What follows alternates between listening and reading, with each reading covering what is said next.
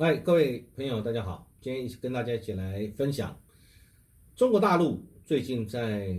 这个上合以及世界各地各方面的一个呃友邦盟国的布局啊，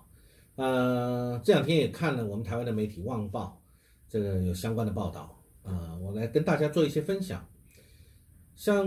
大陆的外长王毅，大家都知道，他代表的他是外交部长，然后他又同时呢，他又是负责整个中国大陆对外许多对外的发言跟对外的一些政策，都是由王毅来宣达。那他也身体力行，呃，往返于各国。最近呢，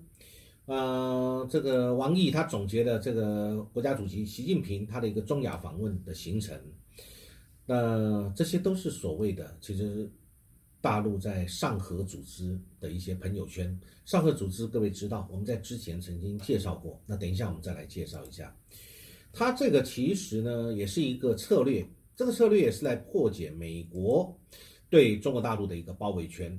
上合组织现在其实是中国大陆在主导，它的朋友圈这些它相关的这些成员呢，未来可能的扩展具重大的意义，因为它已经打通了往呃中亚的一个通道。同时，在中亚这中亚五国啊，这些是非常重要的、具战略位置的，从古代到现在复杂的一个民族的一个地方。在以前，我们曾经介绍过上合组织的许多的成员啊。那从现在中国大陆最近一连串的这些外交，我们就可以看得出来，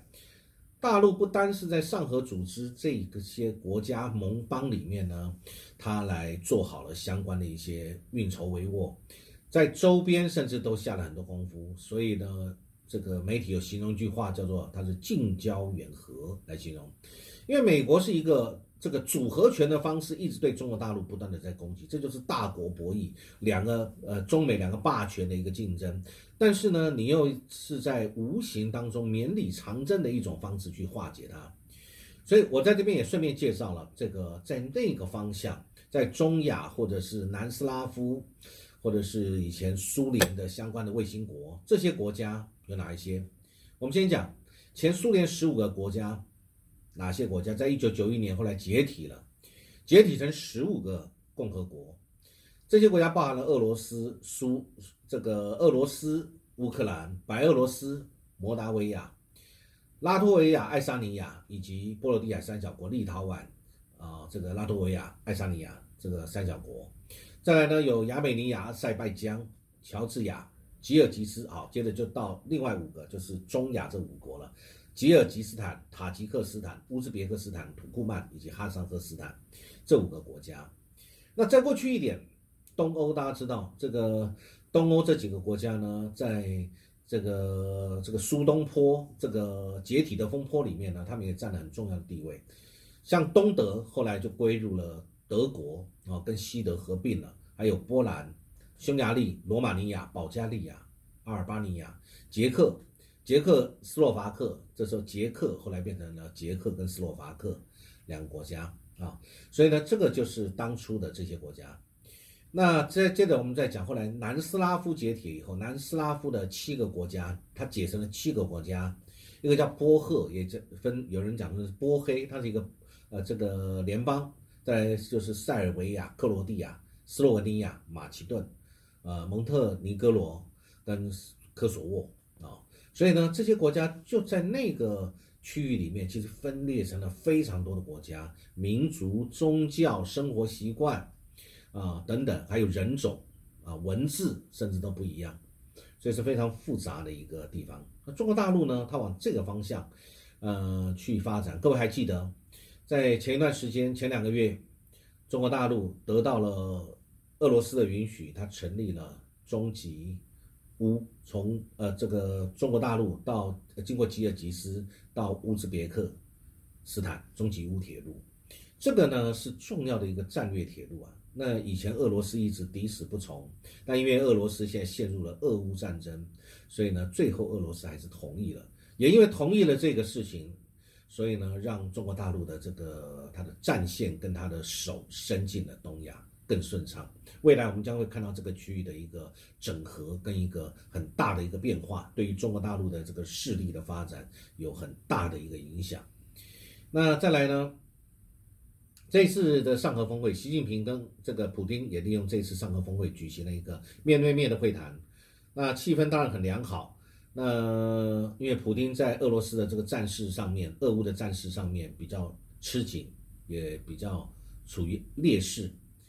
那所以呢，普京也希望一定有某个程度的希望得到中国大陆的一个支持，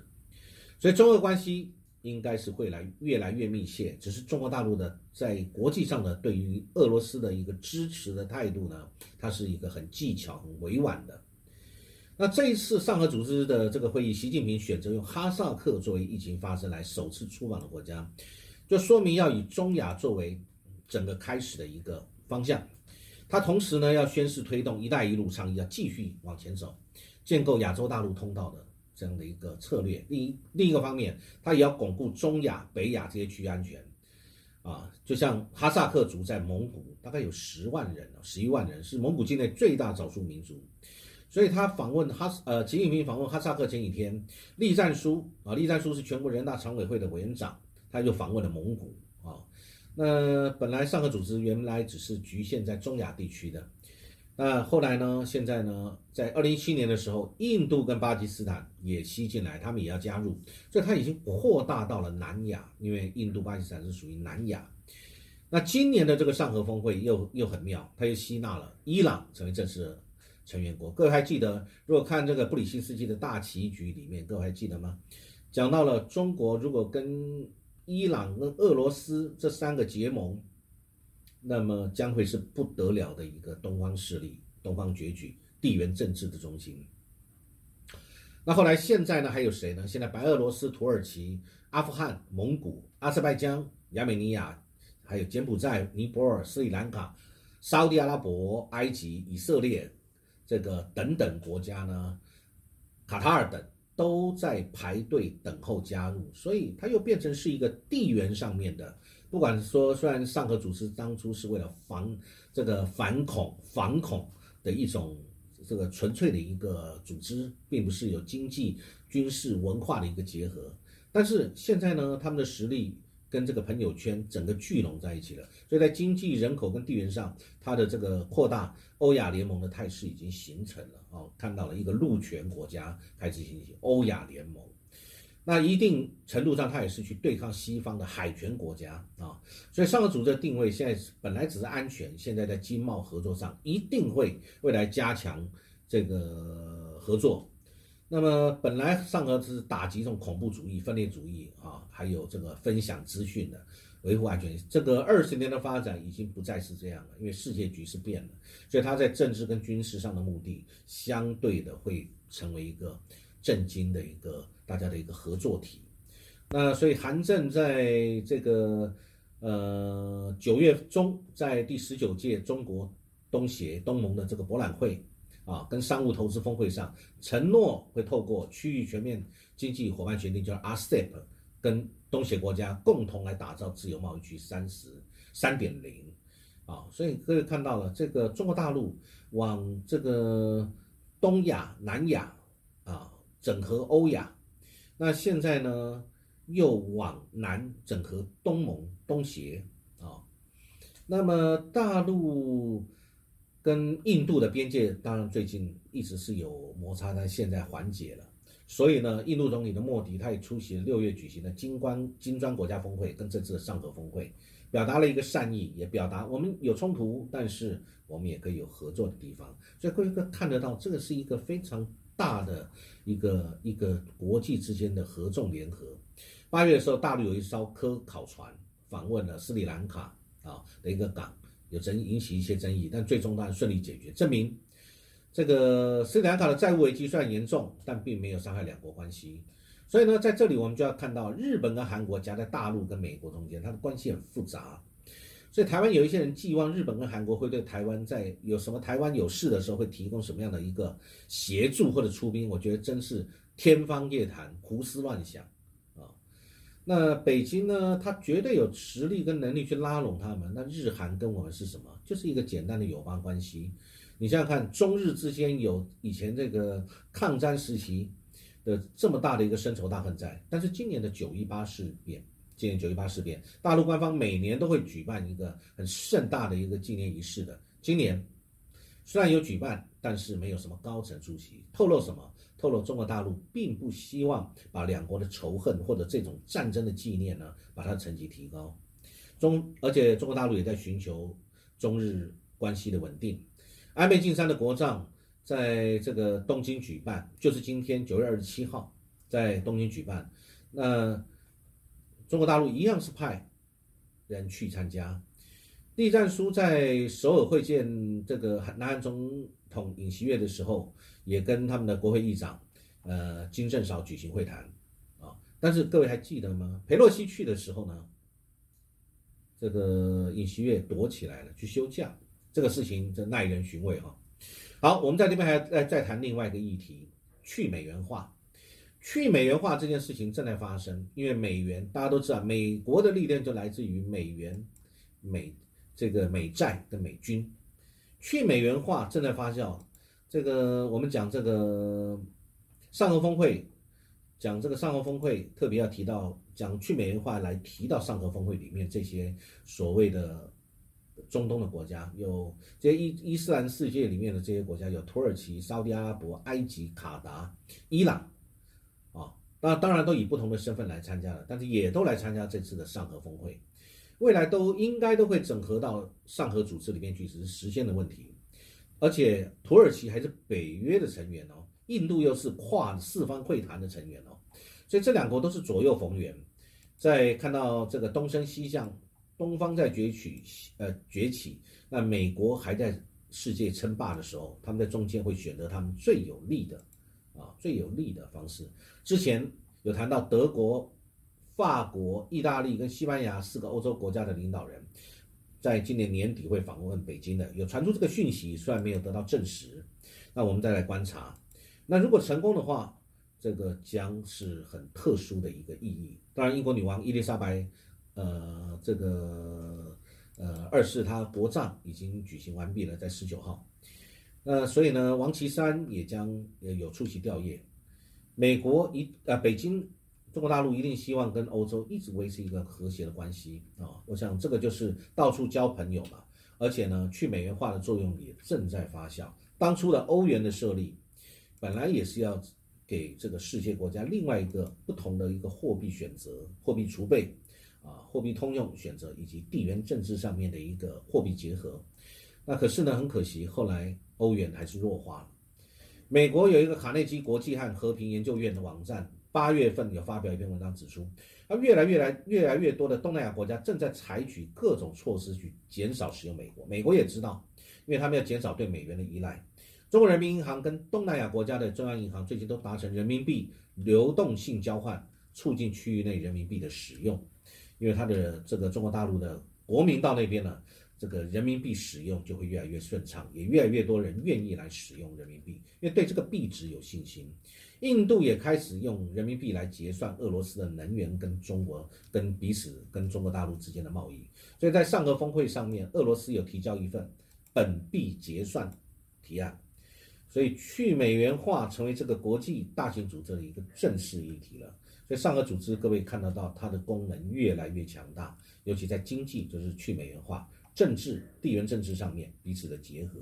啊，经济上互通有无啊，产生了彼此的互信跟合作。所以上合组织中跟这个中国跟这个印度两个制造业大国，它开启去美元化的这样的一个进程，对美元的霸权一定有冲击。而且可能这个去美元化才刚刚开始，未来说不定速度会越来越快啊！我想中国大陆它现在这个以前有曾经所谓的战狼外交被大家所诟病，那现在呢，他想要回去这个韬光养晦也来不及了啊！所以呢，我们看到上这一次这个达成一呃各国领导人在上合峰会有达成一个共识，同意在这些成员国间贸易增加本国货币的使用，逐步扩大。这个本国货币在相互结算份额当中的一个比例，这表示什么？这表示占全球人口将近一半的上合组织相关国家，啊，会担心一直被美元霸权所宰制，加速希望去美元化啊。所以呢，我们有一个相关的学者，呃，有分析，它符合上合国家利益，当然符合啊。俄罗斯需要缓解西方对它制裁的这个压力，中国跟美国关系正在急速的恶化，所以也需要去美元化。印度已经在跟俄罗斯贸易中使用非美元的货币了，而伊朗因为西方制裁陷入经济上孤立，所以呢，它卖石油也会用人民币。所以我们会看得到这个趋势，人民币会在区域啊这个区域国际间形成一个强大的货币。所以上合组织在中国大陆而言，它的目的可以提供地缘政治冲突冲突下的一个经济的缓冲，而且会加强避险能力，啊，国际金融的避险能力，或者以后万一被美国所制裁的时候，它的这个能能避险能力跟忍受韧性可以增加。所以中国政府希望增加中国人民币在跨境贸易结算和投资使用，来减少依赖。我想这个事情我们也都看到了。那我想这几个国家也可以依赖或者是使用利用上合组织内的这些金融体系跟彼此的互助，来对自己找出最有利的一个方向。那习近平在峰会期间，他也有提到，我们要落实好成员国扩大本币结算份额的路线图，加强本币跨境支付结算体系建设，推动建立这个本组织开发银行，加速区域经济一体化的进程。所以呢，其实中国大陆从之前就一直跟上合组织的成员国进行很多的一些伙伴对话，签署双边货币互换协议。其实这个事情已经不断在进行了，啊，呃呃，这个中国驻俄罗斯大使曾经讲过，二零一四到二零二一年，中俄的贸易人民币结算的以人民币结算的比例已经从百分之三点一上升到百分之十七点九，将近百分之十八了。这表示什么？这表示这个。金额正在往上飙涨，而且上合组织要成立开发银行，这中国所倡议的，